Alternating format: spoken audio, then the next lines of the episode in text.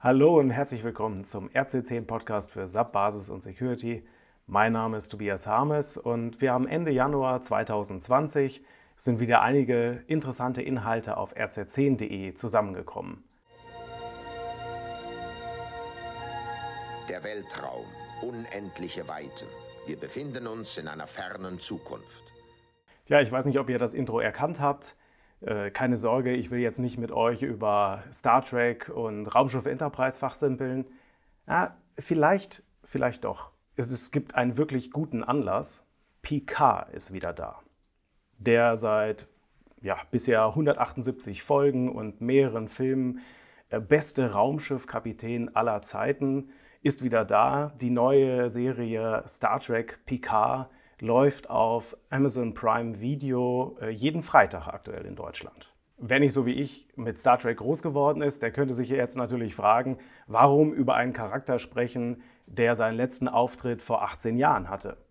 Das ist nicht einfach zu beantworten. Ich glaube, es liegt ein bisschen daran, dass Captain Jean-Luc Picard immer irgendwie ein ähm, fairer Teamplayer, ein entschlossener Kämpfer und ein ja, kühler Stratege war. Und das alles zusammen ja, hat ihn einfach zu einem Vorbild für mich gemacht.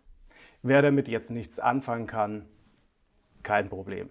Für alle anderen, Picard ist wieder da und er sieht gut aus. Ohne zu spoilern, sie haben es geschafft, den Charakter wiederzubeleben und ihn in Würde altern zu lassen, passend ja zu dem Schauspieler, Patrick Stewart. Und äh, sie haben es eben geschafft, zu vermeiden, ihn zu einem jungen, dynamischen Sternflottenkapitän zurückzuentwickeln, mit Hilfe von irgendwelchen CGI-Effekten. Die Serie thematisiert wohl eine moderne Urangst, die Angst vor der Verselbstständigung der künstlichen Intelligenz. Das hat in der Serie anscheinend, zumindest nach der ersten Folge, dazu geführt, dass, äh, dass die Forschung an der künstlichen Intelligenz verboten worden ist.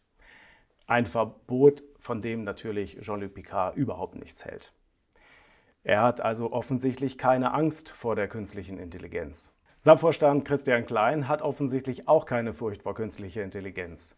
In seinem Artikel zum Weltwirtschaftsforum in Davos schreibt er, wie die digitale Transformation eine ja, nachhaltige Welt schaffen kann, eben auch mit der Nutzung von künstlicher Intelligenz. Nicht nur Star Trek Drehbuchautoren wissen es, wenn es den Nerv der Zeit trifft, ist es eine gute Story. Es trifft den Nerv der Zeit offensichtlich. Äh, das habe ich in einem Deutschlandfunk-Interview gehört, ähm, wo die Maria Risa, die äh, Journalistin, die 2018 vom Time Magazin als die wichtigste Person äh, ausgezeichnet worden ist, ein Interview gegeben hat. Und in diesem Interview redet sie darüber, dass Daten das neue Plutonium dieses Jahrhunderts sind. Also nicht, äh, nicht Daten sind das Öl des 21. Jahrhunderts, sondern sie sind das Plutonium.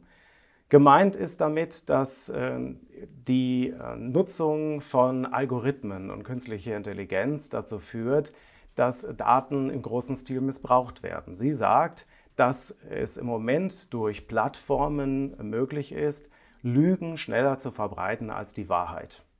Und ähm, Lügen gab es immer schon, aber das Problem sind äh, die Plattformen, die es einfach ermöglichen, sowas in hoher Geschwindigkeit zu verteilen. Ex-Mentor von Mark Zuckerberg und ja mittlerweile Facebook-Kritiker Roger McNamee hat auf der gleichen Konferenz auch erzählt, wie Technologiefirmen solche Algorithmen entwickeln.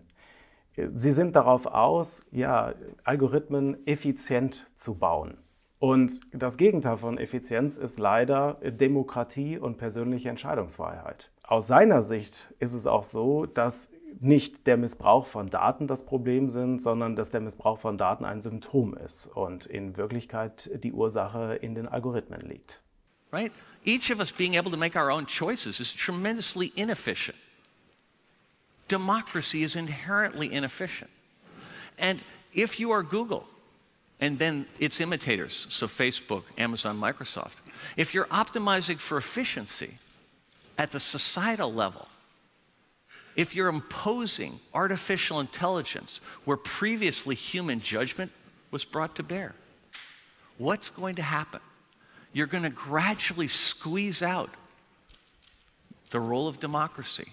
You're going to gradually squeeze out individual choice.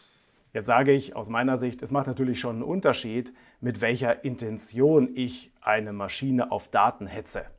Also wenn ich jetzt eine Enterprise Threat Detection habe, die ermöglicht es mir einfach äh, mit Mustern und Algorithmen äh, Informationen zu bekommen, Angriffsszenarien äh, mir zu alarmieren, die ich so manuell gar nicht rausfinden kann. Keine Chance.